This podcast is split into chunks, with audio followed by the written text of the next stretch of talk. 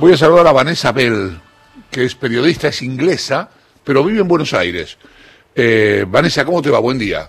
Hola, buen día. Gracias por atendernos. Eh, quiero- en primer lugar, quiero avisarte que te vas a encontrar con muchos likes seguidos míos en tu sitio de Instagram. No soy un maniático, no soy un psicótico. Soy alguien que se encontró con tu sitio y le gustaron muchas fotos que encontró. Nada más. Bueno, qué lindo. Este, eso dicho en primer lugar. En segundo lugar, otra cosa que vi, debo ser totalmente honesto, este, yo te conocí a través de la nota de Infobae, Sí, supe de vos en realidad más que conocerte. Eh, sobre todo porque en el mismo sitio hay, o hubo, no sé si sigue habiendo, este, una serie de notas de gente que recomendaba irse. Incluso este, me generó mucho enojo alguien que este, le decía a profesionales argentinos, a arquitectos, abogados, médicos, ingenieros, que no era una deshonra lavar copas en Vigo. Digo, te quemaste la pestaña estudiando y vos te estás recomendando a la gente que se vaya. Después había otros más moderados que decían, mirá, este, no se vengan así como así, porque sin papeles está todo mal. Y después me encuentro con tu nota, con algo que siempre pienso, más allá de que efectivamente yo creo que en algunos lugares el nivel de vida es mejor que acá, pero que es, este, acá idealizan mucho la vida cotidiana en Europa. sí. Y lo está diciendo vos que sos inglesa y que vivís en Buenos Aires, no vivís en Recoleta, vivís en... Eh, en Congreso, en Balvanera, en realidad. Técnicamente es Balvanera. Bien, este, ¿por qué te viniste? ¿Cuándo viniste? Eh, ¿Y qué era lo que hacías allá y qué haces acá? Bueno, eh, me vine hace 10 años y tengo un lazo acá importante porque mi mamá es argentina. Entonces mm, nos crió mi hermano y a mí totalmente bilingüe con su- y también con toda su cultura. Toda su cultura, en, tanto en, vivimos primero en París, donde conoció a mi papá que es inglés, pero hizo un trabajo muy muy dedicado a traernos acá y, con, y, o sea tener una, un lazo muy muy estrecho con su familia acá. Eh, entonces eh, yo en ese sentido tenía esta esta no era como Argentina como algo lejano y exótico veníamos seguido. Eh, allá trabajé, yo me vine a los 30 años, justo antes de los 30 años, porque sentí que en Londres estaba frustrada, no, no- encontraba mi camino. De hecho, estaba trabajando en, en el Estado público, en el sistema de medicina pública, como estaba acá, hospital públicos, y por el costado empezaba a emprender proyectos creativos, vendía ropa vintage, eh, estaba encontrando un camino más creativo. Pero sentía que como no llegaba a fin de mes y es muy costoso, la o sea, el costo de vida es tanto, yo nunca pude alquilar un departamento, eh, estaba compartiendo con tres o cuatro otras personas, siempre, y Mm. pagando dos- un tercio o casi la mitad de mi sueldo en un cuarto, ¿no? Un departamento. Entonces yo me di cuenta que si no hacía un cambio abrupto, eh, yo iba a seguir así, sin tiempo para pensar. Y hice un curso de enseñanza inglés sabiendo que eso siempre iba a ser algo noble, la docencia, y poder venir acá y hacer vínculos, conocer gente y siempre tener una cable a tierra. Entonces eso fue como lo que empecé acá. Pero empecé de cero y empecé trabajando para institutos y todas las actividades se fueron desarrollando en el transcurso de estos 10 años, básicamente. Eh, y fuiste haciéndolo de a poquito. Sí, de a Los- poquito, Los, primeros pininos. Totalmente como intuitivo y también a raíz de hacer contactos descubrí lo que me gustaba también, mis intereses creativos, artísticos. Eh, antes de la pandemia yo estaba haciendo locacionismo para cine, eh, para, para locaciones, porque como recorro tanto la ciudad y, y veo tantas cosas curiosas, vos que recorriste un poco mi Instagram, me mando al, Sí, sí, sí. al- a, a todos lados y he viajado por Argentina también no es que tengo una visión de, de- o sea así de solo lo que es lo porteño Eh, he ido a Santiago del he ido a, a Tucumán o sea no es que me quedo acá Claro, Eh, claro. Sí, sí, he pero, visto. pero todo empecé a hacer tours empecé a hacer shopping tours para los extranjeros y después eh, eso se fue diversificando porque soy periodista especializada en varios rubros entonces todo eso fue como retroalimentándose en cuanto a mis intereses y de ahí, el año pasado, que fue para mí uno de los desafíos más grandes, y quizás esto suena raro, los locales, van tantos años que me pedían, yo quiero ver Buenos Aires por tus ojos. Yo decía, ¿qué te puedo mostrar? Vos sos de acá. Y el año pasado empecé a hacer tours de barrios, un barrio por mes, para locales, y nunca estuve tan nerviosa. Porque pensé, ¿qué les muestro a alguien en su propia ciudad? Fue el desafío más grande, pero sin querer, escribiendo en inglés, la gente siempre me pregunta, ¿por qué escribís en inglés? Porque nunca quise eh, coquetear o como o halagar al público local. Yo sabía que mi público era afuera, quería ser portavoz de todo lo bueno de acá.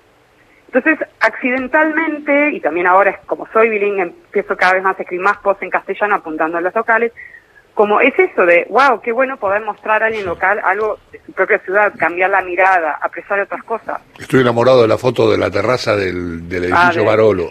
Sí, esa es mi, bueno, es mi oficina y esa es la vista, es una terraza ahí en el Palacio Barolo. Sí, bueno, eso también fue una, un sueño hecho realidad, pero con, con trabajar y empeño. nadie me regaló nada. Yo creo que a veces hay esta, esta cosa de bueno, porque vengo de Inglaterra, que todo me sale fácil. No me salió fácil, esa es la realidad. Y creo que cualquier persona que es inmigrante tiene que trabajar y, ganar derecho de piso. Y realmente siento eso, que como nunca me ayudaron mis padres monetariamente, sí, me dieron idiomas y me dieron una buena educación. Y ahí terminó. Es, una, es una gran ayuda, igual. ¿eh? no, no, no, no lo desprecio eh, no, no, y no lo subestimo tampoco, para nada. Eh, Pero sí. No, no, sí, hay una foto también, estaba viendo una foto de Alain Delon y Marie Fightful. Este, no, digo, eh, a ver, tampoco, yo lo que estoy tratando es de de por un lado este no venderle a quienes están escuchando que este es el esta es la tierra prometida que esto es no, y tampoco está, sea. está todo floreciente sí estamos hablando sí me interesa de todo mm. esto es que eh, las cosas afuera no son como la como como o como algunos que nunca vivieron afuera lo pintan. Claro. Yo creo que ahí está. Ese es el punto ese es el punto clave porque esto, yo no vine acá, justamente, como mi mamá siempre hablaba de Argentina y todos los quilombos y todos los problemas, yo siempre supe que había un tema que iba a ser muy desafiante acá, no era como iba a llegar acá, iba a tener una casa o tenía un lugar donde estar. Claro. Eh, fue, fue desafiante. Y aparte dejar mi familia, porque hemos, yo he leído muchos testimonios y gente que me escribió en estos últimos días que fue una locura, diciendo, no sé, tengo mis hijos allá, extrañan horrores no solamente tenés que armarte este cero, extrañas toda tu, tu familia, tus amigos y obviamente hay cosas de tu cultura que extrañas. Si yo te doy una lista de la comida que extraño en Inglaterra, aunque no lo mm. creas porque sé que es un cliché de que se come mal allá, bueno, hay, no sé, golosinas que extraño, galletitas, cosas básicas de la cultura que sí, obvio, daría cualquier cosa volver a vivir. Te debe, faltar, debe faltar té también. Bueno, no, el té lo traigo y es como medio, sí, lo, lo estiro. Claro, pero ¿cómo estás, Horacio? Te saluda, Horacio Marmurek. Hola. Eh, em, a ver, me parece que hay una, una idea de que no, uno no es, uno, o sea, te lleva un tiempo largo dejar de ser eh, otra persona en otro país. Me imagino que más allá de que te hayas armado en algún lugar, y aunque seas bilingüe y todo lo demás, esa sensación de, de no, no, termino de estar del todo en la Argentina debe existir. Bueno, y yo creo que eso es lo que yo estoy viendo en mi mamá, que ella no pertenece a ningún lado. Y mi abuelo checo judío, que vino a los 10 años, que tiene 91 años, vive en, en Belgrano y tenemos una relación también muy cercana, él ni tiene una lengua materna ahora. En castellano le notan el acento, cuando habla checo alemán le notan el acento, es como muy loco. Y mi mamá también, hace 30 y casi 40 años que vive en Inglaterra, y todavía la tratan como foreigner, como extranjera. Claro. Entonces, pero ella habla inglés perfecto. Eh, es muy loco eso, es como terminas no perteneciendo o rescatando lo bueno. Yo creo que en ese sentido lo que lo que vuelco a mi trabajo es esa sensibilidad todavía un turista sin embargo, no soy turista, porque un turista no va a Pompeya, o, o sea, podemos hablar más lejos de ahí. Yo voy a Pompeya porque voy a comprar cosas en el ejército, de salvación y me encanta todo lo que es así, eh, cosas antiguas, pero no es una destinación que un, no sé, que un hotel va a recomendar que vayan ahí a comprar antigüedades.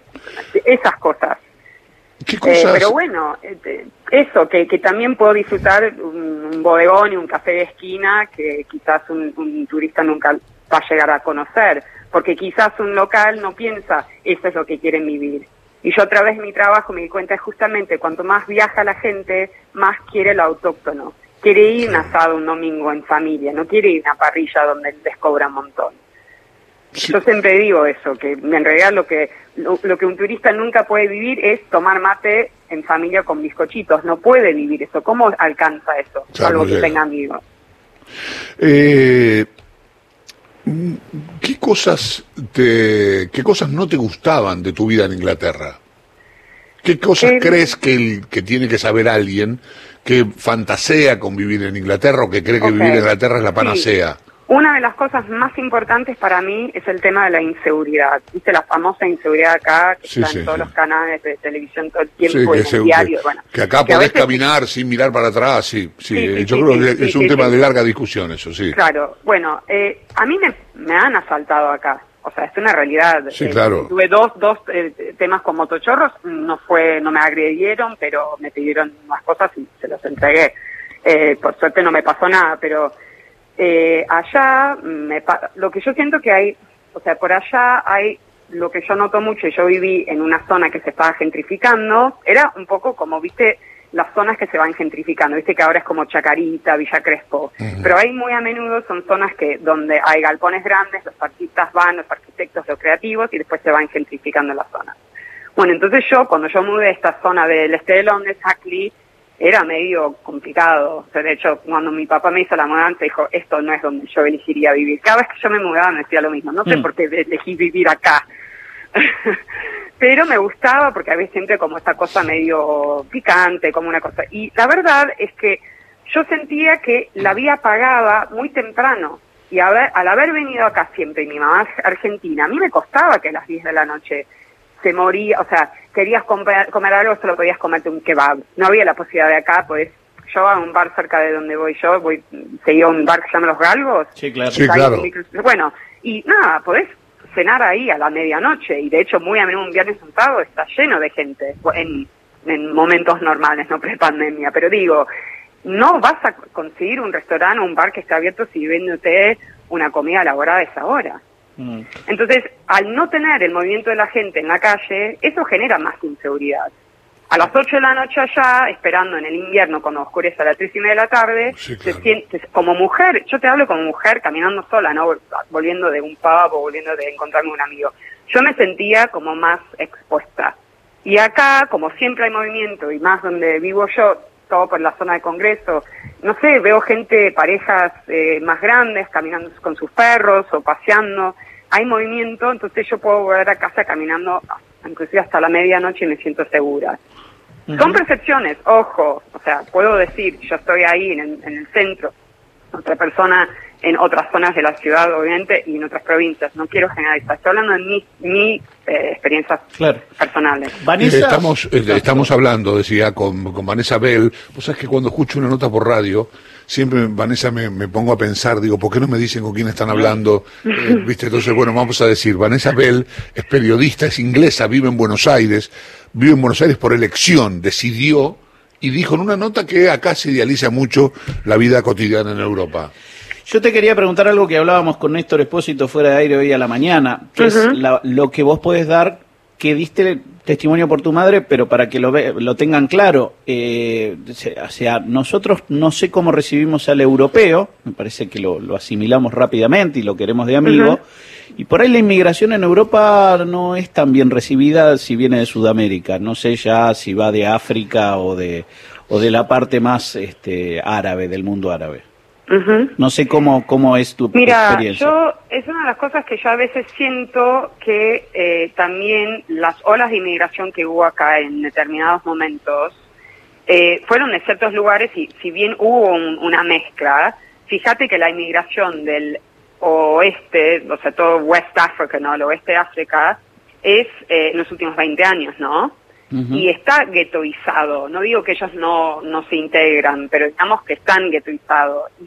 En Inglaterra siento que la apertura quizá, o sea, hay obviamente hay muchos argumentos por los cuales uno puede decir se está poniendo cada vez más conservador porque el Brexit, la anti-inmigración, yo creo que eso ya es una tendencia global, ¿no? Que la gente no quiere perder su, su identidad del país y muchos otros. No quiero entrar en, en eso, en ese argumento. Pero lo que sí siento en Inglaterra es que yo, yo me subí a un colectivo y escuchaba una chica de Somalia, eh, un, chico polaco, escuchaba, no sé, diversidad de idiomas y todos en el mismo colectivo y nadie miraba a nadie con raro de reojo. Están, está tan naturalizado en Londres, digo, de vuelta, vos vas a, más a las provincias y es un poco más conservador, es cierto. La, es, como todas las grandes ciudades son los, los lugares, los puntos donde la gente quiere emigrar, es, es lógico, hay más trabajo ahí. Pero digo, yo allá viví en una zona donde eran todos turcos y todos eh, vietnamitas. Entonces yo salía a comer comida étnica exquisita y barata. Mm. Y, y, después, nada, cocinaba en casa, pero digo, era un lujo poder salir. Y reemplacé, busqué un reemplazo, por ejemplo, me encantaba la comida vietnamita. Bueno, lo reemplacé por comida peruana. La comida peruana en Londres es carísimo porque se puso de moda. Entonces nosotros nos reímos que vamos al abasto y podemos comer un ceviche, no sé, un pisco sour lleno de, de peruanos Vos en Londres vas y vas a un lugar re, eh, top y estás gastando fortuna. Entonces ves que es el exoticismo y dónde está radicado y dónde está ubicado. Yo creo que para un argentino ahora ir a Inglaterra, o sea, yo creo que Inglaterra siempre fue un país difícil porque es codiciado ir a vivir. Ahora, una cosa es visitar y creo que este es el punto de que hacer. Yo ahora vuelvo y me encanta ser turista en mi país, porque después me puedo volver acá. Y lo más notorio es que me voy allá tengo mi, mi tipo, mi fix, mi, mi dosis de mis padres, mi familia estar eh, en el pueblo donde estoy, en las afueras de Oxford, y después extraño Argentina. Entonces pienso, ah, estoy en el lugar donde tengo que estar, porque tengo ganas de volver a mi vida, que disfruto, no estoy huyendo. Una vacación para mí no es huir de una realidad que no me gusta, pero yo elegí esto con mucho trabajo y mucho sacrificio. Obvio que extraño a mis padres y están cada vez más grandes, pero son elecciones de vida. Digo, o sea, nada es un paraíso. repito que es muy, muy personal lo mío, porque también tengo un pie acá por mi mamá y su pasado, y, que es argentina. Y tanto amor le tuvo por su país de origen, entonces nos, nos dio eso. Vanessa, buen día, soy Néstor Espósito. Hola. Te pregunto por la, cuestión económica. Eh, a nosotros nos asombra em, ver que un artículo del supermercado mantiene su precio durante uno o dos años y, aquí tenemos variaciones prácticamente a diarios o semanales. ¿Cómo te adaptaste a eso? Eso me costó muchísimo al comienzo, te voy a ser sincera. O sea, eh, esta cosa de no poder calcular eh, el, el, gran tema de que yo me hice freelance como profesor de inglés al año y medio, creo que, dos años, y eh, la culpa, culpa que me daba como hacer el aumento, ¿no? El famoso aumento, como el ajuste, ¿no? Y eso para mí fue algo que me llevó mucho tiempo sentir que no estaba, que no estaba mal. Porque claro, o sea, vivís en una situación, en una economía que constantemente tu moneda se está devaluando, es un argumento que tengo con muchos de mis familia. Yo siento, a mí me gustaría poder ahorrar en pesos, entiendo que los tengo que gastar o invertir en algo, sea un mueble, sea, porque si no, eh, desvanece. Entonces sí, obviamente en Inglaterra vas y sabes que la mermelada eh, sale X cantidad y más o menos podés hacer un estimado de cuánto va a salir por semana. Pero igual es caro. Entonces yo tengo amigos, o sea, creo que lo dije en, la nota, pero yo tengo amigos que realmente tienen muy buenos cargos, no pueden llegar a pagar una, em, una hipoteca, pagan alquileres muy sobreinstados porque quieren vivir en Londres y no llegan a, a, ahorrar. Entonces, sí, pueden invertir en lindos libros, lindas revistas, un poco de ropa, pero no mucho más. Y no es que pueden salir todo el tiempo. Yo siempre más sombra, estamos en en crisis y los restaurantes vuelven a abrir y hay gente en la vereda tomándose el cafecito. Yo conozco amigos que tienen que presupuestar para siempre salir y comerse un sandwichito y un cafecito. Esto es algo que, o sea, hago hincapié en eso porque al final, ¿qué es calidad de vida? Porque realmente, ¿qué es calidad de vida? Eh, poder tener, poder disfrutar de tu mes a mes y poder darte un mini lujo, es que es complejo, porque quizás es lo que me tocó a mí y sé que cada persona es, es diferente y cada experiencia de vida es diferente. Pero, por ejemplo, yo no tengo miedo de armar una familia acá y tener hijos acá y crearlos acá. No tengo miedo, es más, tengo muchas ganas. Eh, ¿Tenés con quién ya? O... Tengo una pareja, sí, sí. Ajá. ¿Es argentino o es inglés? Es argentino. Mira vos. Bueno, están, entonces están, estás bien encaminada con ese, con ese mm. deseo. Sí, pero es, ¿Entendés mi punto? No, no vine acá también para buscar no, no, no, No, está, muy, está, está clarísimo, está, está muy claro todo. Es muy interesante escucharte. Eh, y tengo un gran y profundo amor por argentino y los argentinos, porque realmente me siento tan aceptada y tan querida y tengo unos amigos que son increíbles. Y más en pandemia, o sea, justamente es interesante que haya salido esta nota ahora, porque mucha gente puede decir, bueno, fíjate que seis meses o ya vas a decir en un par de meses que te va, va a querer ir o no sé qué, y digo, justamente, doy esta, esta nota después de seis meses de estar en cuarentena y estoy más segura que nunca que quiero quedarme en este país. Vanessa, ¿y tu, tu pareja qué dice? ¿Comparte tu visión? ¿Comparte tu tesitura? ¿O te dice, no, loco, vámonos de acá? No, él está muy contento acá también. Bien. O sea, él es, es, es puede ser, yo soy muy optimista y a veces puedo decir que peco de, de ser un poco utópica, pero tengo mucha experiencia, entonces también los hechos para mí también me dan un, una- un cable a tierra. Pero sí, es- quizás es un poco más cauteloso que mí porque también se crió acá. Bien. Mi formación machista me impide preguntarte la edad. Viste, que preguntarle Sí, la edad a una mujer es una cuestión de, de- de falta de cortesía, pero en este caso me parece que es muy interesante saber tu edad. 40, recién cumplidos, en Perfecto. cuarentena. Mira vos. Con un Zoom, con mis viejos allá. Fuerte. Sí, sí, bravo, claro. es bravo. Pero bueno, Y, no, eh, y, y fue uno de los cumpleaños más lindos con una mezcla de mi familia en Inglaterra, que conocieron muchos de mis amigos por Zoom. Fue increíble. Y mis amigos argentinos. Y mi hermano, que es inglés y vive en Italia, dijo, qué increíble que son todos tus amigos, no lo puedo creer. Una amiga mía tocó un vivo, es música y tocó un vivo. O sea, imagínate lo que fue, fue como muy conmovedor. eh, Vanessa, ha sido un placer escucharte. Gracias por la charla. Este, Gracias te- a te- ustedes te y por sigo- este espacio. te, te, cono- te conocí en, tu laburo en Instagram. Eh, ¿Haces esto solo? ¿Qué otra cosa haces? Además Eh, de, de- Bueno, dije ha- hace siete, ocho años ya que escribo y me especializo en arquitectura, diseño, comida, lifestyle y escribo para muchos medios de afuera. Frené en cuarentena porque también me parece que todo el mundo se replanteó muchas cosas. Ahora estoy retomando esta actividad y bueno, los tours cuando se puedan reactivar, pero tengo, tengo clientes que me están pidiendo tours para enero del 2022, imagínate. Qué bárbaro. bueno, eh, te mando un beso enorme. Muchas gracias. Y, y, bueno, la verdad que es una esto, una gran charla y una visión este, diferente a lo que a lo que se escucha del, común, ¿no? Esta fantasía de vivir en Europa. Este, me parece, esto es una cosa que digo yo, sin haber vivido nunca fuera de la Argentina. Eh, yo creo que hay una, una idealización porque creen que cuando vamos a vivir a España o Inglaterra nos van a tratar, no- vamos a ser españoles o ingleses. Y, y siempre vamos a seguir siendo argentinos en este caso, Sí. en Inglaterra o en España, siempre vamos Sí. a ser extranjeros. Sí. Eh, y la cosa se pone dura en ese sentido, por más que, que por ahí, eh, como bien dijiste, la economía sea más previsible, que vos sabés que lo que hoy vale 5, el mes que viene a lo sumo va a, vol- va a valer 5.1. Sí. Este, pero bueno. eh, Pero vine también, vine también sabiendo cómo era esta situación, entonces no vine Sí, claro. pensando que esto era un paraíso. Y tomé recaudos y siempre la- los pasos que tomé los tomé con cautela. Un beso, gracias. Bueno, gracias a Chao. ustedes. Van- Chao, hasta luego. Vanessa Bell es periodista, es todo eso que, que dijo que es, y, la, y labura acá y le gusta estar acá. Es inglesa,